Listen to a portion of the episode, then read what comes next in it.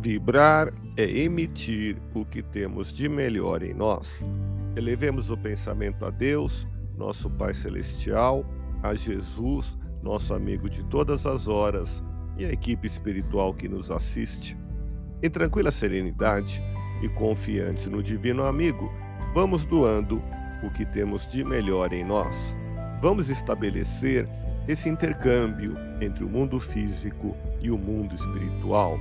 Que tenhamos, nesse momento, as bênçãos dos espíritos superiores que nos influem, que nos inspiram, que nos ajudam em nossa tarefa de amparar as dores alheias, que possamos, eu e você, pensarmos na construção de um mundo melhor e nessa integração sentir muito bem em estarmos juntos. A pretexto de que a razão esteja do seu lado, não extrapole no que faça e no que diga. Evita aproveitar-se da fragilidade alheia, não tripudiando sobre as imperfeições que não mais consegue disfarçar. Vibremos por alguém que exalta o seu orgulho diariamente. Em outras circunstâncias, você poderia estar na expectativa da misericórdia e da complacência. Advoga a causa dos vencidos, sem condená-los pelos erros que cometeram. O mundo está cheio da luz divina.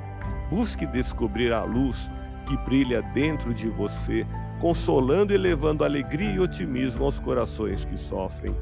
Deus te abençoe e te faça feliz. Que Jesus seja louvado.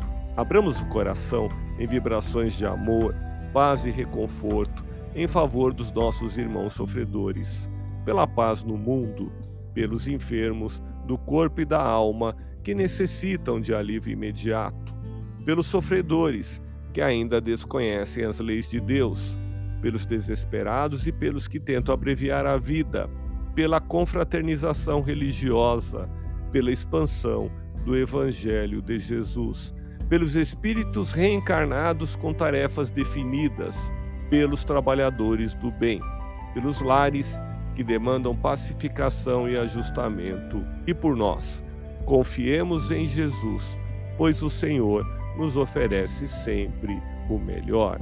Graças a Deus. Ouça podcast Espiritismo. Agradeço sua audiência, fique na paz do Cristo e até o próximo episódio.